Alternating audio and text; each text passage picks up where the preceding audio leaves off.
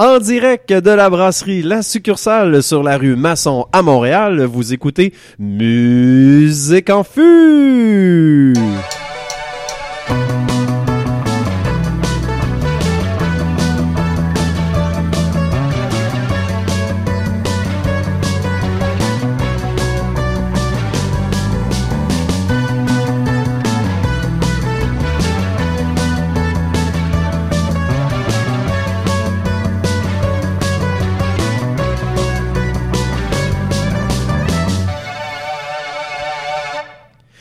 Bonjour tout le monde, je suis Philippe, votre animateur. Bien, bienvenue à cet épisode 18 de Musique en fût.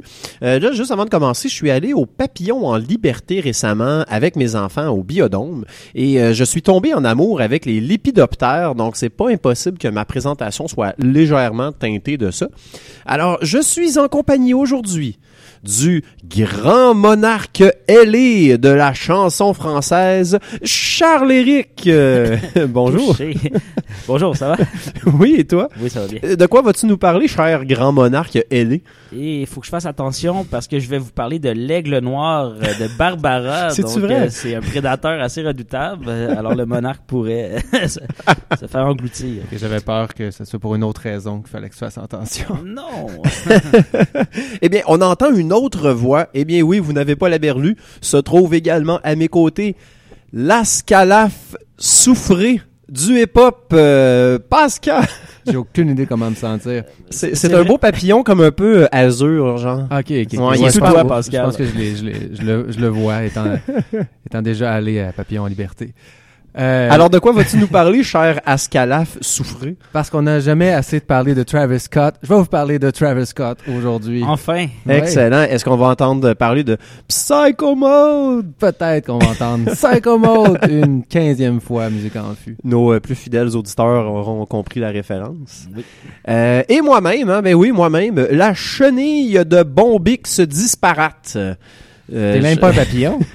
Non, moi, c'est ça, je suis comme euh, au premier niveau encore euh, des lépidoptères. Manque de maturité, je Ouais, pense. exactement. Je suis resté comme euh, aux, aux années 2000, tu sais, fait que je suis comme resté accroché, Ah, c'est ça, voilà. Voilà, je l'avais pas compris. 2010. Alors, euh, je ferai euh, euh, une, une assiette du pêcheur aujourd'hui. Euh, nos, euh, nos plus euh, attentifs auditeurs auront remarqué que la, que la semaine dernière, ben, il y a deux semaines en fait, parce qu'il n'y a pas eu d'émission la semaine passée, nous étions en relâche.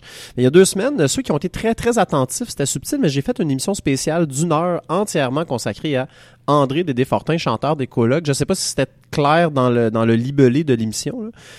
Mais en tout cas, vous irez euh, l'écouter si, si jamais. Fait qu'en gros, Phil, tu parles des colocs, puis Et- Pascal parle de Travis Scott. fait que vous pouvez aller écouter les, les épisodes précédents. C'est ça. C'est comme un best-of dans le fond. Ok. On Et, est rendu euh, là. Et euh, je ferai donc aujourd'hui euh, l'assiette du pêcheur de mon émission spéciale Dédé Fortin, c'est-à-dire il y a des choses que j'ai pas eu le temps de raconter à l'intérieur du délai d'une heure que je m'étais donné. Donc euh, je vais euh, revenir sur certains aspects de la vie euh, de Dédé Fortin aujourd'hui. Alors Charles-Éric, je crois qu'on n'a pas d'erratum euh, aujourd'hui. Je On regarde. s'améliore de fois en fois. Je pense qu'il n'y a pas des... Ah non, c'est parce que t'étais tout seul la semaine passée. Je pense que c'est que tu ça, oui, hein? exact. Puis je, je pense que peut-être des attenteurs très, des auditeurs très attentifs auraient peut-être remarqué plusieurs erratums, mais j'en ai pas reçu. Donc, euh, Ben, t'as j'imagine dit que- attenteur il y a quelques secondes, on pourrait dire que c'est... J'ai dit quoi? Attenteur, quelque chose comme ça. Ouais, ça sera un erratum la semaine prochaine Parfait. peut-être. Mhm. Alors ben euh, donc voilà, on va commencer avec euh, la rubrique de Charles-Éric. Quand on m'offre un kiwi, je dis toujours oui. Quand on m'offre un citron, je dis souvent non.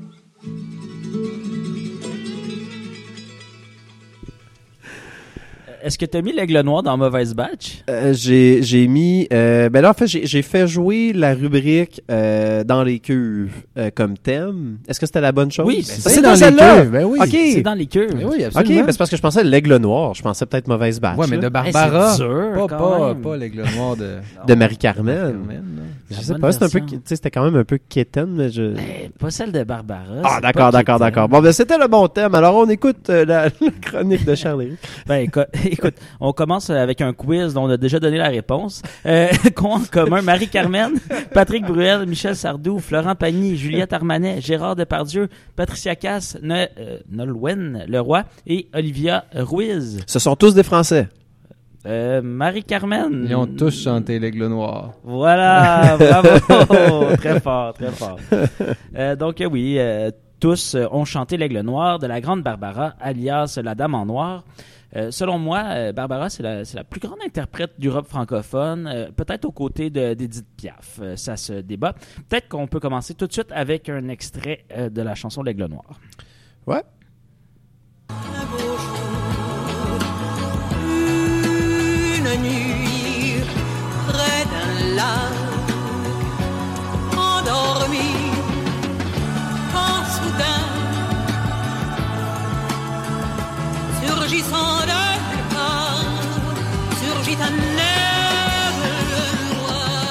Ouch! Le, le rythme est vraiment pas. On, on dirait que je me retrouvais pas dans la chanson. Moi, je connais juste la version de, de, Marie-Carmen. Marie-Carmen, On dirait hein? que je me retrouvais pas. J'étais complètement perdu. Ouais, non, c'est Barbara ou euh, Monique André Serre de son vrai nom euh, qui a enregistré la chanson en 1970. Selon sa version, il lui manquait un titre pour compléter son onzième album euh, studio. Décide alors de fouiller dans sa commode euh, puis d'essayer de retrouver des, euh, des vieux textes euh, qu'elle aurait écrits auparavant. Puis elle tombe sur un bout de papier où elle avait inscrit, euh, elle avait griffonné un rêve qu'elle avait fait au réveil. dans le fond, elle écrit ça sur un bout de papier. Et selon ses dires, donc, le rêve était encore plus beau que la chanson qui, qui deviendra L'Aigle Noir. Hmm. Elle chantonne le texte sur un air inspiré d'une sonate de Beethoven. Donc, euh, c'est ce qui donne naissance à, à L'Aigle Noir que l'on connaît. Euh, et chanson qui donnera euh, son titre à l'album. La pièce, on le sait, va devenir un, un succès triomphant. Euh, à l'époque, Barbara a déjà sorti une dizaine de disques euh, avec des pièces comme Nantes, Dis quand reviendras-tu, euh, qui est ma préférée. Est-ce que c'est une, une chanson de. euh, comment il s'appelle euh, voyons, je dirais ma- non ma- tout de suite, mais Martin Deschamps? Quand. Quand, Quand- ben, c'est une reprise reviendras-tu? de- ouais, pour vrai, c'est une reprise. une de- reprise? ouais, c'est une reprise de Barbara. OK. Ouais, ils ont changé les textes, la musique, puis euh, c'est une C'est ça, puis la, mélo- la mélodie, tout ça. C'est ouais, Ouais, c'est ouais, ça. ouais. hein? Puis, Voilà. évidemment, la- l'interprète. Les arrangements aussi, je pense, qui ont été changés. Mhm. Ouais. Ils ont gardé la phrase, par exemple. Excuse-moi, Charles-Éric, je Non, te non, mais laisse. c'était très pertinent. Euh, au Québec, bien sûr, c'est par la voix de Marie-Carmen que la chanson euh, connaîtra Bien une sûr. certaine gloire. Au vu de l'interprétation, encore une fois, on a affaire à un genre de conte lyrique empreint de nostalgie et d'érotisme, avec quand même une trame un peu angoissante. Euh, Peut-être un extrait, Phil? Bien sûr. Oh, dis emmène-moi. Retournons au pays d'autrefois.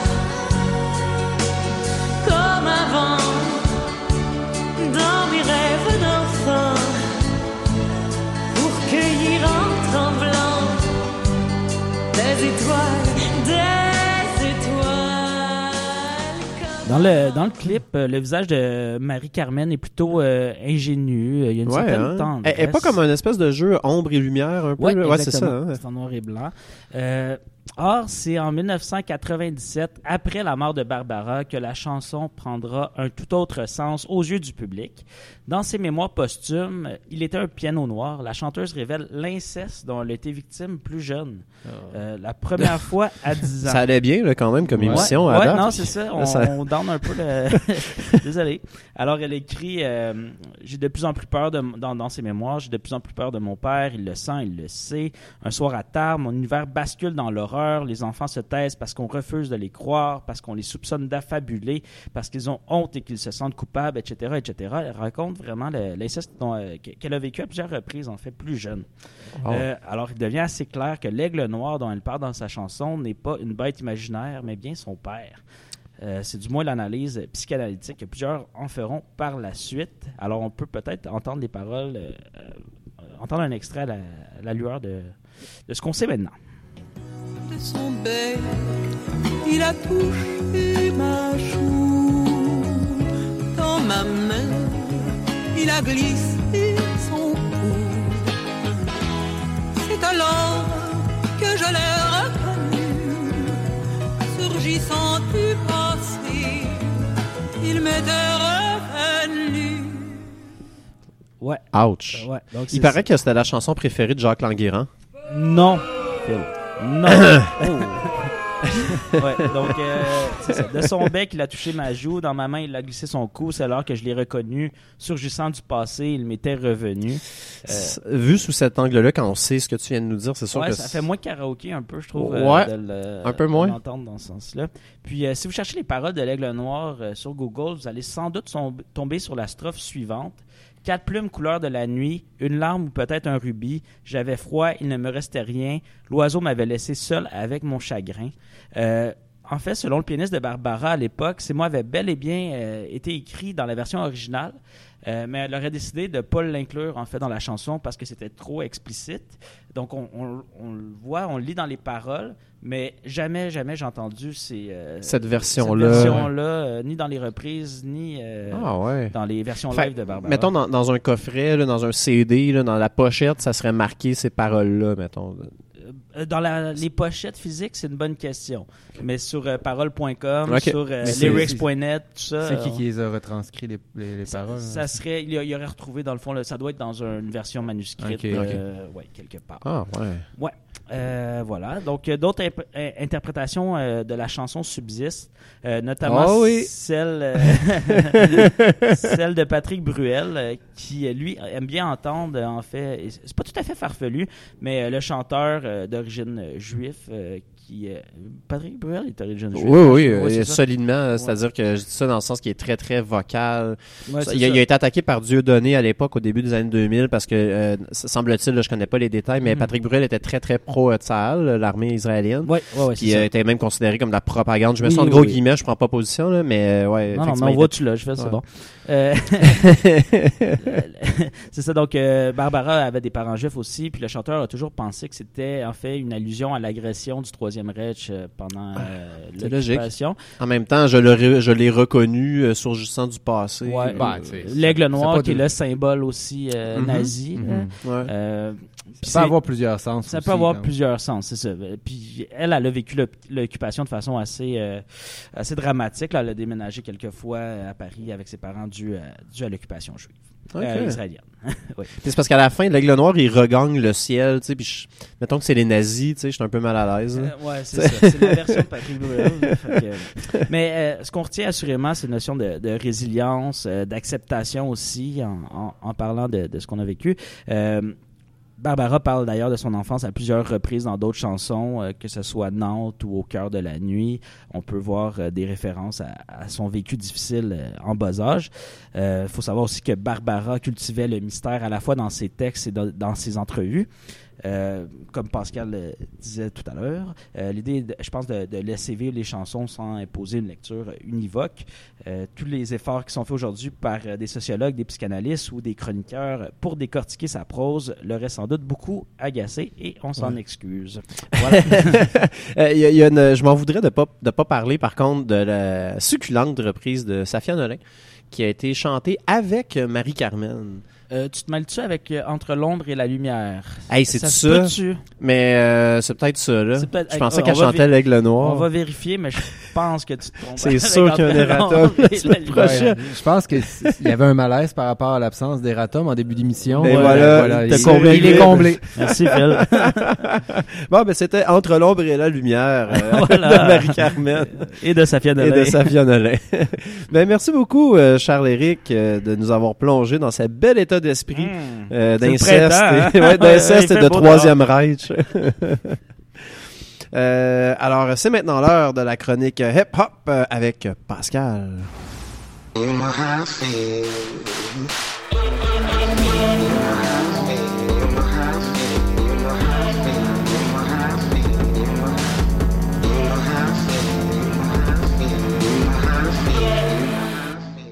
Alors, tu nous parles de euh, Travis Scott.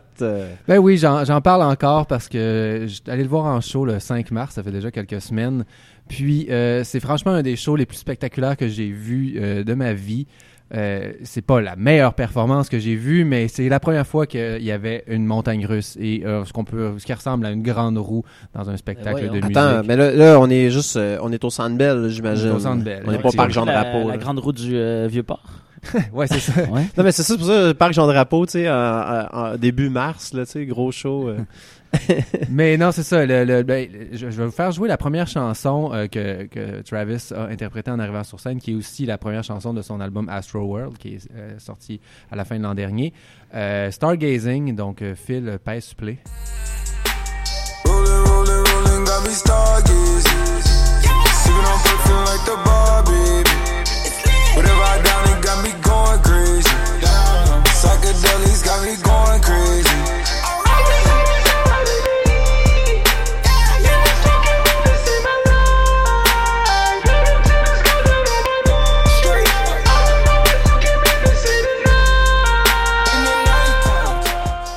Donc, euh, cette chanson-là, Travis l'a interprétée alors qu'il était dans, je sais pas, on va dire grande roue, c'est pas ça, parce qu'une grande roue, ça fait pas euh, en sorte que tu te retrouves la tête à l'envers une fois que tu es en haut. Euh, donc, dans le fond, il était Plus dans la tornade, là, mettons. Non, non, non, Non? mais c'est parce que c'est- une roue quand même. Ça tourne graduellement, puis dans, il est dans son siège, et finalement, le siège, il se retrouve euh, finalement à Ah, l'envers. ben, comme en- le. en. Ça serait plus comme le vampire. Oui, mais le vampire, c'est une montagne russe. Ouais, mais t'as la tête en bas. Oui, effectivement, mais c'est comme- disons, juste la partie loop du vampire. Ah, on va l'appeler ça comme Bienvenue ça. à Manège en c'est ça. Donc, il est dans son loop et euh, interprète Stargazing et c'est comme ça que le, le show s'ouvre aussi euh, aspect intéressant pour euh, les gens qui étaient dans, dans ma section et autour. Euh, évidemment, la plupart des, des, des spectacles, ben ça se passe à l'avant complètement. Euh, puis il y a pas, euh, la- disons, l'action, on regarde d'une- dans une direction pour euh, toute la, la, la- la durée du show. Sauf que Travis il a décidé de commencer son show à l'autre côté complètement euh, de la salle. Ah, Donc, il y avait une autre petite scène où il y avait la grande roue, puis c'est là qu'il est sorti du stage, puis comme yeah, on a les meilleurs billets pour une partie du show. Mais là, ça veut dire que tout le monde, comme au début, quand les gens étaient excités, tout ça, ils regardaient vers la scène, puis lui, il est apparu en arrière. ouais, c'est aussi c'est vraiment, cool, c'est vraiment chiant pour tous ceux qui sont arrivés très très tôt, puis se retrouvent le plus loin possible à, à- à hauteur de, de sol. Mais moi, j'adore ce genre de choses-là. Honnêtement, là, je trouve que des mises en scène comme ça, il y a rien, c'est parfait. Ça, il faut ça. Puis, euh, si j'avais été là, j'aurais trippé. Ben, euh, effectivement, c'était très cool. Euh, puis éventuellement, il est retourné euh, de l'autre côté, donc ils n'ont pas été pénalisés tout au long du show. Ça serait d'avoir- malade d'être tout le tôt. show. Ça. Quelle leçon pour tout le monde. c'est ça. Puis euh, l'autre partie que dans, dans, dans le fond, que, je, que je trouvais vraiment euh, absolument spectaculaire, c'est, c'est la montagne russe euh, qui, qui elle est accrochée euh, euh, dans le plafond du, du Centre Bell pendant un- tout le spectacle. On voit qu'elle est là, mais il se passe rien. Puis à un moment donné, elle descend, puis Travis embarque avec un fan.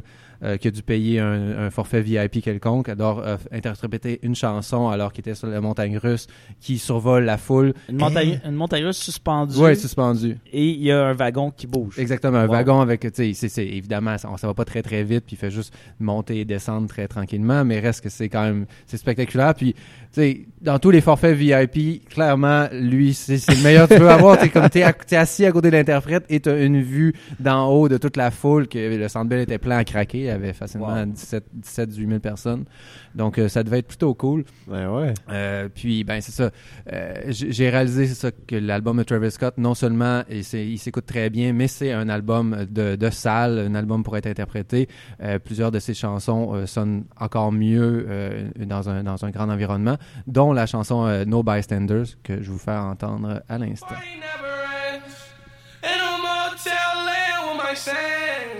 Yeah. I'm trying to get revenge. You'll be all out of love in the end. Spent 10 hours on this flight, man. Told the pilot ain't no flight plans. Can't believe whatever I'm saying. And they know whenever I land. Yeah, yeah, yeah,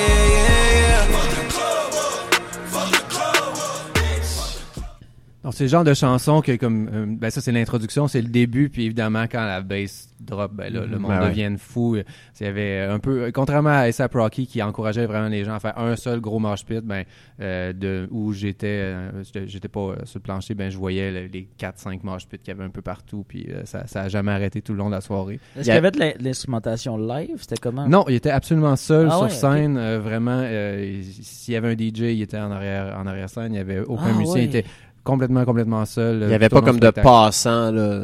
Non, non. À part le gars qui est monté sur la, la- sur la scène, euh, puis euh, qui avait comme, était comme, il est monté sur la scène, puis il a comme tenté de danser un petit peu, puis il avait l'air ridicule, puis il avait son téléphone. Puis là, Travis dit comme, range ton téléphone, qu'est-ce que tu fais là? C'est ça, vis le moment. puis là, il essayait d'un peu de sauver la sécurité, puis là, Travis dit comme, non, ramenez-le, ramenez-le, puis comme, tu sais, comme, appré- comme, apprécie le moment, là, t'es là, t'es sur scène. puis il sortait son téléphone, puis Travis a juste laissé faire, puis là, il dit comme, va-t'en, puis euh, il, a dit, ben, va-t'en en sautant, en sautant dans la foule. Mais le gars, clairement, n'a pas d'expérience de sauter dans la foule. Donc, au lieu de sauter en genre d'étoile pour se faire attraper, il a sauté le plus vite. Il a pris le, Ah, il a fait une bombe, il a juste une bombe. Il a dû Ah. juste s'écraser complètement parce que, tu sais, je veux dire, peut-être que si ton artiste préféré se lance comme ça, tu vas tenter de faire un effort pour euh, l'attraper, mais euh, un, un pur étranger qui, genre, court à toute vitesse puis te fonce dessus, tu te tasses, sérieusement.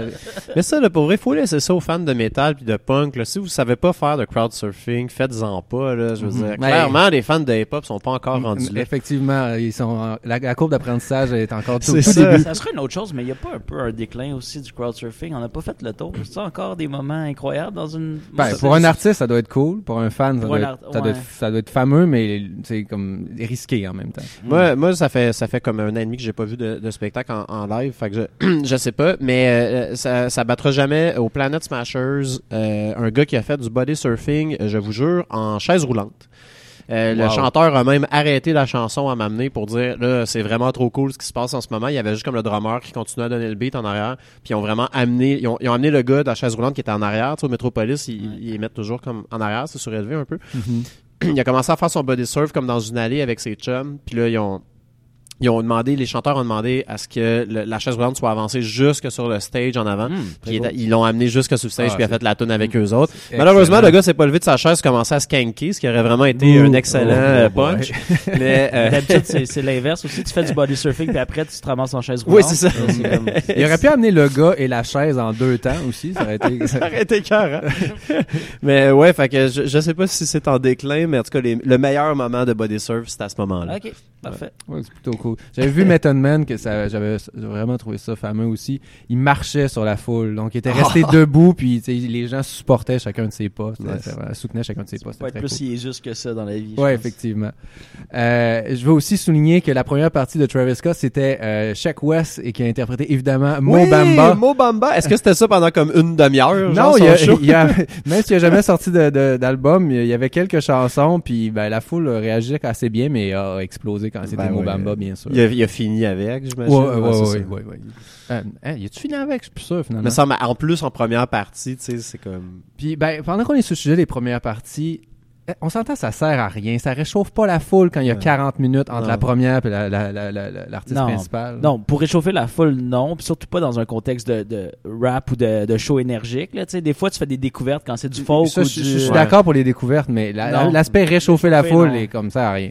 Non, Je suis non, c'est clair. d'accord. C'est clair. Mais je pense que c'est plus comme pour l'industrie que ça sert à quelque chose. là. C'est-à-dire que tu fais découvrir des nouveaux artistes qui vont... déc- tu sais, Il y a peut-être 1% de la- de l'assistance cette soirée-là qui va retenir son nom, puis après ça, ben, ça te fait 10 000 personnes de plus qui, qui te connaissent. Je pense Mhm. qu'il y a ça, puis les coûts sont vraiment pas chers, parce que tu as déjà Travis Scott qui arrive avec son 737, de mettre euh, deux rappeurs dans le fond de l'avion. Pour la maison de 10, ça coûte pas plus cher. Puis là, whoop, tu te retrouves avec une tournée de 55 dates pour ton nouvel artiste.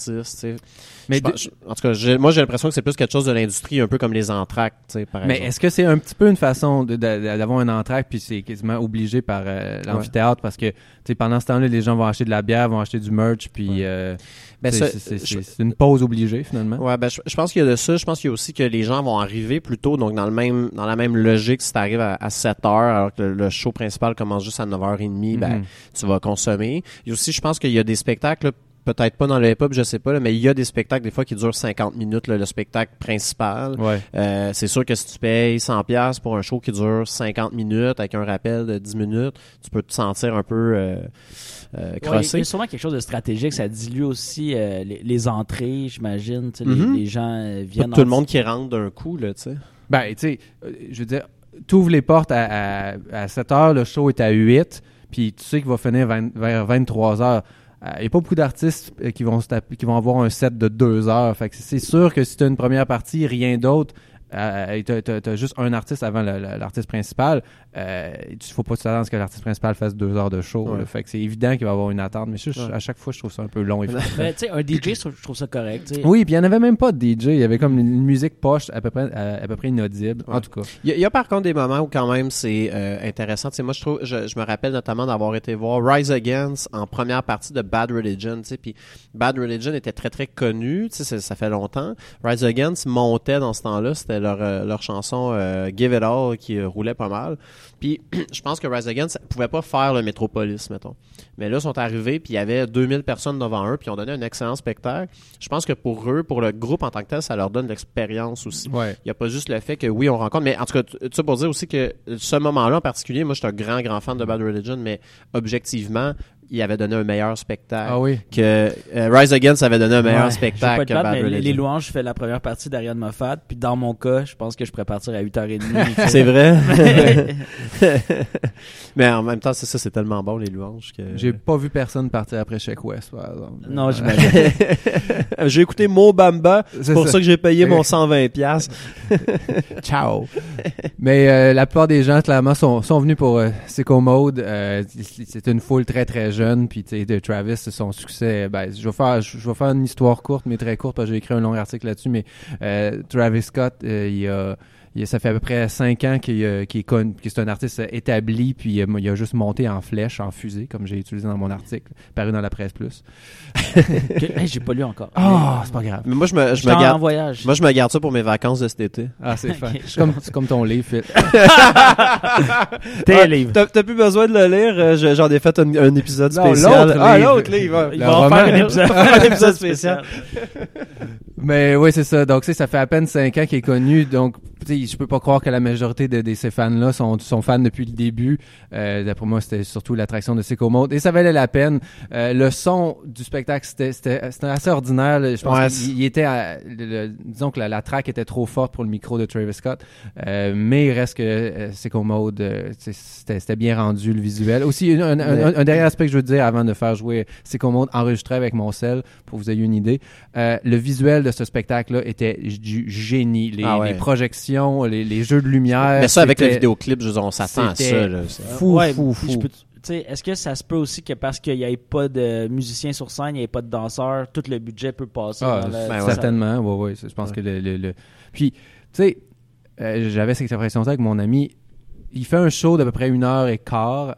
Tu sais, puis c'est bon, mais tu je veux dire, il, il bouge et tout ça, il, il rappe, il est tout seul, évidemment, c'est c'est quand même, il y a une bonne présence, un, un certain charisme, mais ça reste, ça me semble assez facile, tu Ouais. le show de Drake, il avait l'air d'avoir plus de travail côté, juste côté performance. Travis, il fait ses tunes, puis ça finit là. Ouais. Donc, si tu fais un show comme ça, c'est pas assez. Mais si tu mets le, le, le, le- paquet pour le visuel, puis justement la montagne russe, puis les projections de fou, euh, puis le gros système de son, ça fait que le bouche à oreille Instagram se fait d'une façon parfaite. Ce show-là est Instagrammable sans bon sens. Il y a tellement de moments que pour prendre des photos que ça circule, ça circule. Moi, je, je voulais pas me spoiler, fait que je peux pas aller trop sur, sur, Mhm. sur- sur son propre Instagram pour voir de quoi ça avait l'air le show. Mais tu regardes les photos, puis ça a l'air le meilleur show de tous les temps. Ouais, ouais. Fait que je pense que c'est comme stratégiquement, c'est- c'est c'est- c'est- c'est parfait parce que tu dépenses pas une fortune de, de genre de musiciens et tout ça, mais tu mets le paquet dans le Ouais, visuel. mais- puis- puis au Centre Bell, il faut parce que une personne, Ouais. sérieux, ça, ça peut être lourd à La- porter pour remplir Ben une ouais. salle. Puis, euh, La scène est grande, puis euh, pas juste ça aussi, de- je rebondis sur ce que tu disais sur le son, tu sais, j'ai jamais assisté à un spectacle au Centre Bell où le son était satisfaisant, là, je veux dire, tu vas pas là pour ça. Ben, des fois, il est meilleur que d'autres. Là, il était pas Ouais. bon. Drake, moi, j'ai trouvé le son très bon. Mes oreilles ont oscillé quatre jours, mais c'était très bon. OK. Parce que souvent, on va perdre tu sais, beaucoup de nuances, puis c'est reconnu, puis c'est comme ça dans tous les amphithéâtres. Je, Mhm. je pense pas que ça soit unique au Centre Bell. Tu peux pas faire bien sonner la, la, la musique. La place Belle dans sonne étonnamment bien. J'ai vu Ah euh, ouais? Mhm. Rocky puis Alt J là-bas, puis j'ai été étonné de la qualité du son. OK. ben, c'est c'est plus d'une décennie aussi en avance sur le Centre Bell en termes de technologie. Ouais, effectivement. puis c'est plus petit aussi, je pense que c'est plus facile. Peut-être que c'est un amphithéâtre aussi qui a peut-être un peu plus été pensé pour multifonction, alors que le Centre Bell a vraiment été pensé pour le hockey, puis Ouais, après ça doute. pour les spectacles, j'imagine. Ouais, ouais, ça se peut aussi. Ah bon, ben, Donc, c'est euh, Sicko Mode pour une dernière fois, Oui. peut-être? c'est vrai. Les promesses. Alors, on écoute enregistré sur euh, un cellulaire, par contre. Donc, on va voir au Centre Bell. Donc, on va voir. Oh, ouais, on euh, va avoir une idée. on va de- voir. C'était comment. On va voir, c'est vraiment. Alors, euh, ouvrez grand vos yeux pour euh, Psycho Mode live, tel qu'enregistré par Pascal.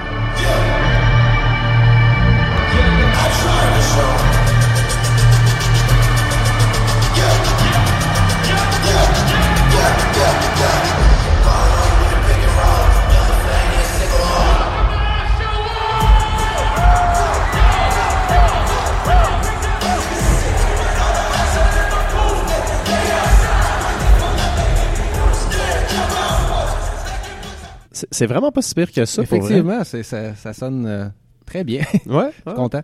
Dans le contexte, mais ça. Mm. Hein? Ah ben, ben merci beaucoup euh, Pascal. Donc euh, manquez pas ça, euh, spectacle de Travis Scott au Centre Bell.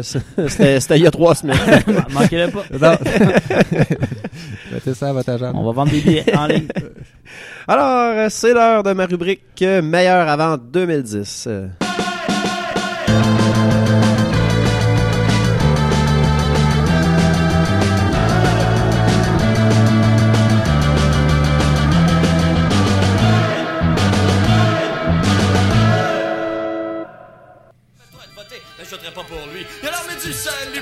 Dans la rue? J'ai dit, fais passe-moi à POC, puis je vais en compter des buts.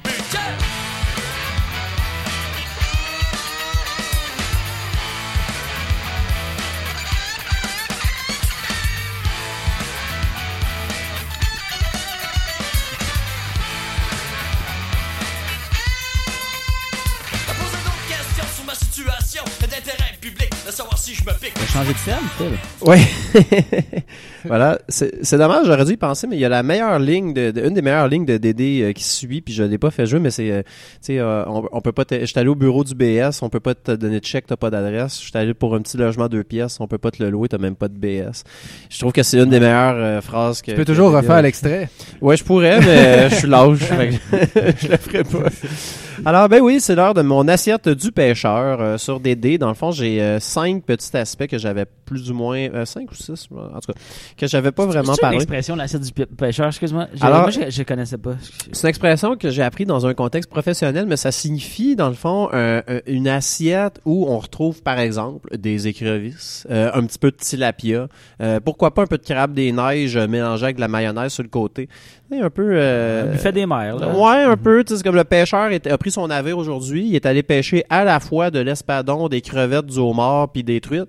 Puis il a ramené ça. Grosse Fait que journée, Grosse mais- journée dans, dans les rivières. Mais Un espadon de rivière. ouais, un espadon de rivière, c'est bon. Euh, fait que c'est ça, c'est comme ça que l'expression est née. Merci. Voilà. Euh, donc, On ne pas euh, confondre avec un surf enter. non. Pêcher des frites, c'est plus dur. euh, peut-être que Nicolas Ciccone serait capable avec le million de frites Ah non. On les, pour nos fans de la première heure. Oui. Euh, alors, donc ben oui, pour ceux qui n'ont pas écouté l'épisode d'il y a deux semaines, je- je- je- j'ai écrit une biographie de, de Dédé Fortin en 2013. Euh, donc voilà, puis parmi les choses que j'ai pas eu le temps de parler, c'est que euh, ça c'était bien intéressant. Euh, André, lors du premier lancement du, du premier, en fond, lors du lancement de son premier disque, il a fait la grève. Euh, il trouvait que les musiciens qui étaient invités euh, pour jouer lors du lancement étaient pas assez bien payés. Il y avait notamment une troupe de Gumboots, duquel faisait partie euh, Sophie Lajoie, qui était sa, sa première copine.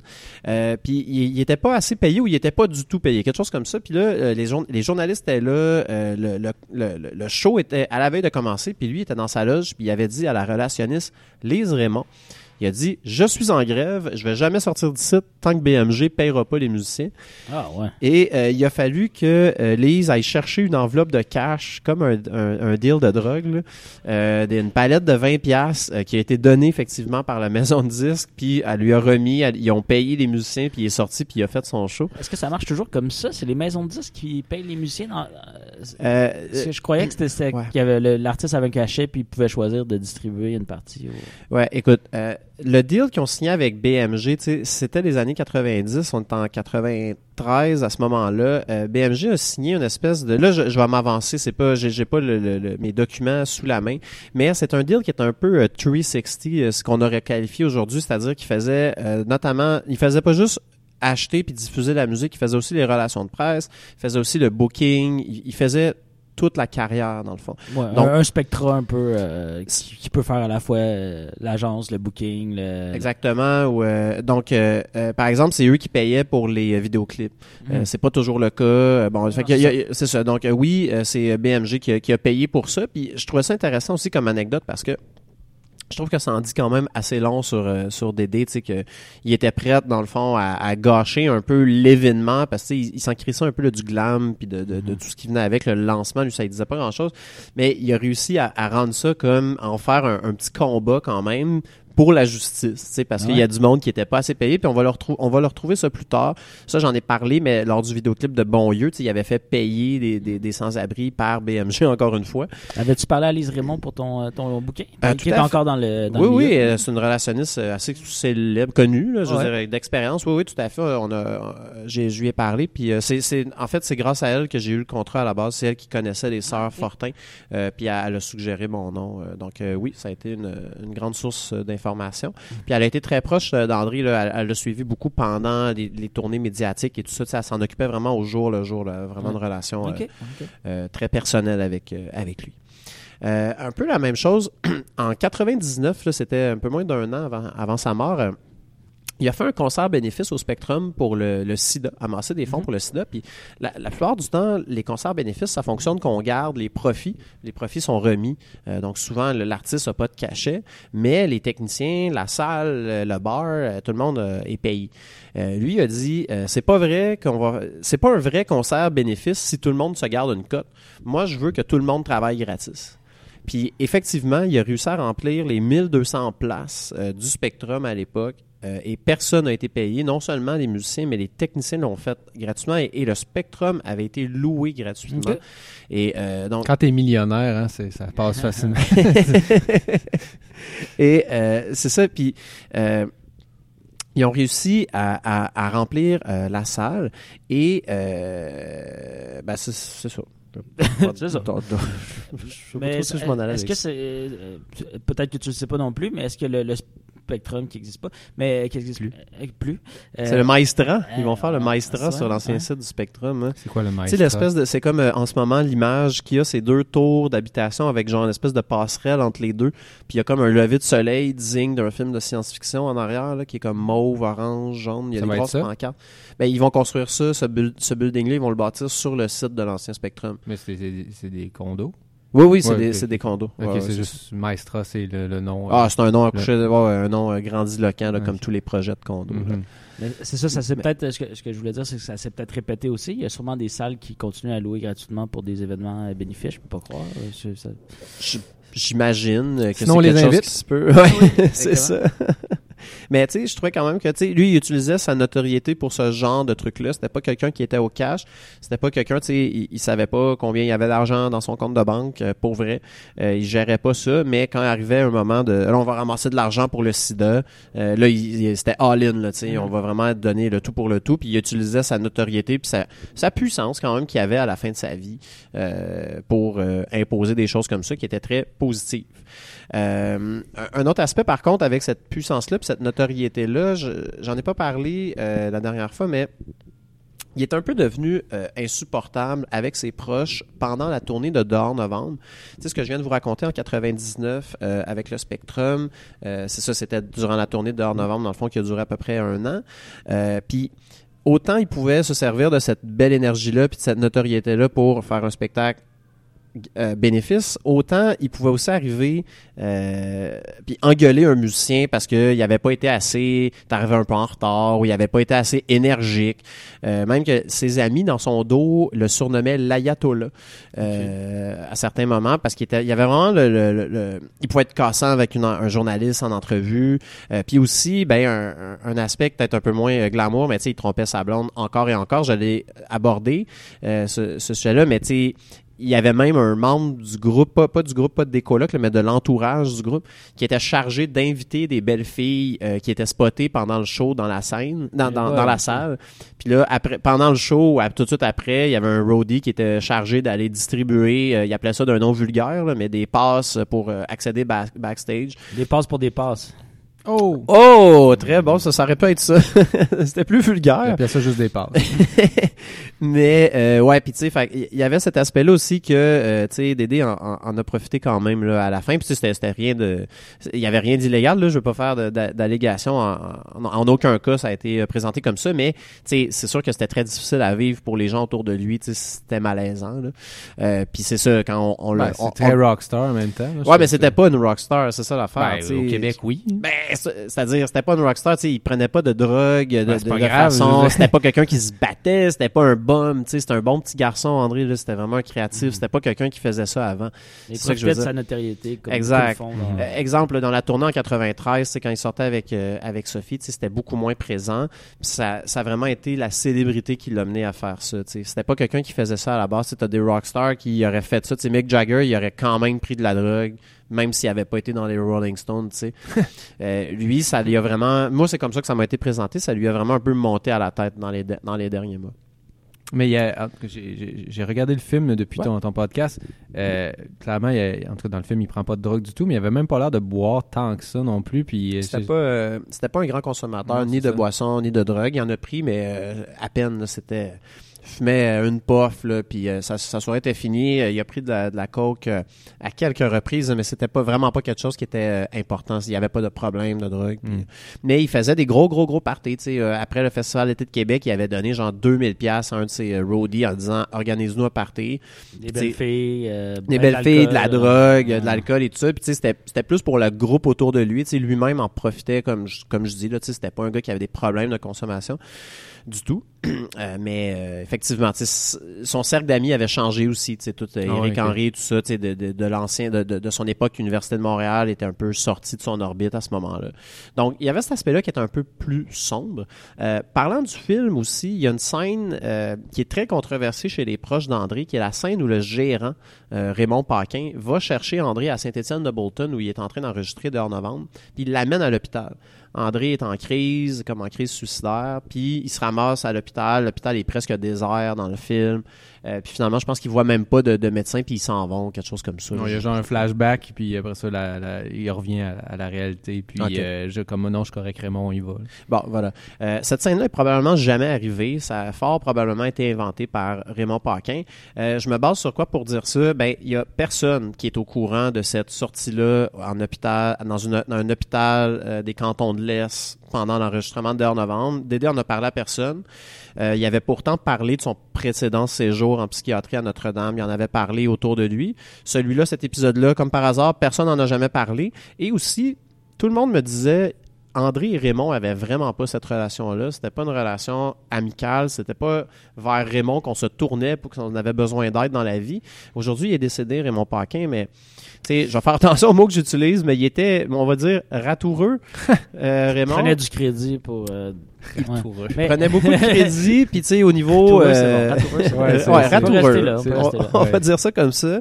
Est-ce C'est- que, euh, est-ce que c'est Petrovski qui a écrit le film, euh, qui a scénarisé euh, Dédé? À ma connaissance, c'est? Jean-Philippe Duval qui l'a Ah, réalisé. Ah, c'est Jerry Boulet qui a le. Excuse-moi. C'est pas euh, Mario Roy qui, l'a- qui, a, qui a écrit le livre qui a mené à, Ben, à c'est Petrovski qui a le scénarisé euh, Jerry. Mais c'est pas. euh, c'est c'est Jean-Philippe Duval aussi qui l'a écrit. Qui a écrit Dédé, c'est ça. Ouais. hein? Ouais, ouais, c'est ça. Bon, désolé. Euh, donc c'est ça. Puis le, le seul moment en fait où on a entendu parler de cet épisode-là, c'est dans le livre de Raymond Paquin euh, qui, a, qui a été sorti après. Puis tu sais, c'est un livre qui comporte de nombreuses invraisemblances et euh, Ah disons souvenirs un peu. Qui mettent un peu en valeur euh, Raymond, puis ce qui est correct, là, je veux dire, c'était vraiment le gérant des colocs, oui, mais il faut vraiment prendre ce qu'il disait avec un grain de sel. Je l'ai rencontré, le bonhomme, il, je comprends ce que les gens disaient, il avait de l'air un peu, euh, c'était dans un diner euh, sur Saint-Laurent, puis il y avait des grosses bagues en or, une chemise un peu ouverte, il parlait un peu, là, comme, il parlait un peu comme un Shylock, ça l'était pas, là, mais parlait de façon très euh, directe, très Ouais. franche, c'était un peu intimidant quand même, c'est un gars qui a une bonne stature. Personnage de mafieux dans un film. Ouais, ça il, il aurait été bon, tu sais, mais Ouais. c'était pas, tu sais, c'était pas, euh, il, il était controversé comme personnage. Après ça, tu sais, jusqu'à quel point il était controversé, tu sais, bon, ça dépend On des. à l'émission peut-être? Ben, il est mort. ok. je, je savais pas si tu faisais une joke. Euh, Une de ses bonnes. Donc euh, voilà, euh, ben paix à son âme. Euh, autre chose aussi que j'avais pas euh, vraiment parlé, c'est que son amour du blues, d'où est-ce que ça vient? Ben en fait, c'est que ça vient d'un voyage en Nouvelle-Orléans qu'il a fait avec Fred Roverselli, un ami qui est devenu, on le rappelle, agent d'immeuble sur le plateau. Euh, il jouait avec les Hollywood Mufflers, euh, Fred Reverselli, puis ils ont- sont allés notamment dans un bar qui s'appelait le Friends, Fred's Lounge, euh, ironiquement, euh, dans un bar de Lafayette. Puis il y a une station de radio locale qui faisait jouer de la swamp pop. C'est un peu comme la musique de Bayou, donc Cajun, blues, Zydeco. Donc ça durait deux heures, c'était non-stop, c'était un jam en fait qui est enregistré. Il y avait un micro dans le milieu de la salle, puis il y avait comme un ben invité, des musiciens maison, puis ça partait, puis euh, ça jouait, puis André et Fred ont participé à l'émission dans le fond en jouant, il y avait des instruments de percussion, puis tout ça, ils chantaient.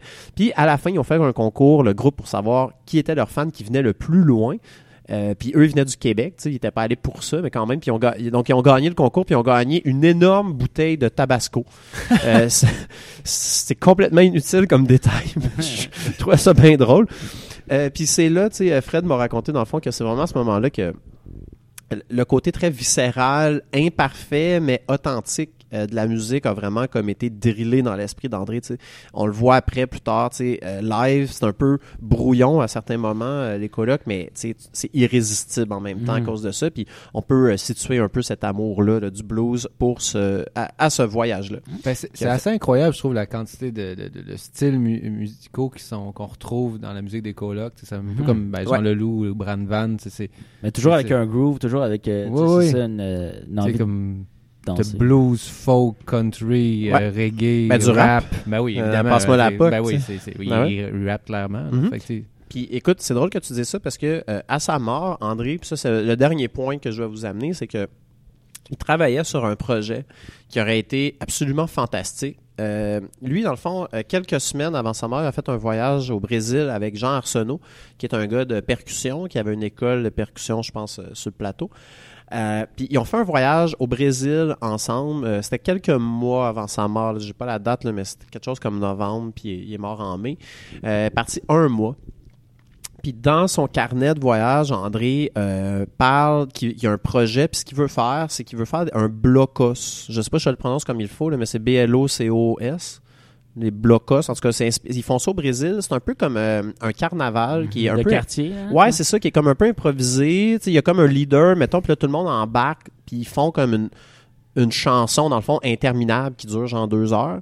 Puis c'est un carnaval, donc une grande fête euh, foraine un peu. Puis il y a plein de percussions qui sont de percussions qui sont disséminées un peu partout. Tu sais, tu peux avoir quelqu'un qui est sur son balcon, tu peux avoir quelqu'un qui est au parc qui les attend là-bas, quelqu'un en début de cortège qui a un, gros tambour qui va donner le beat.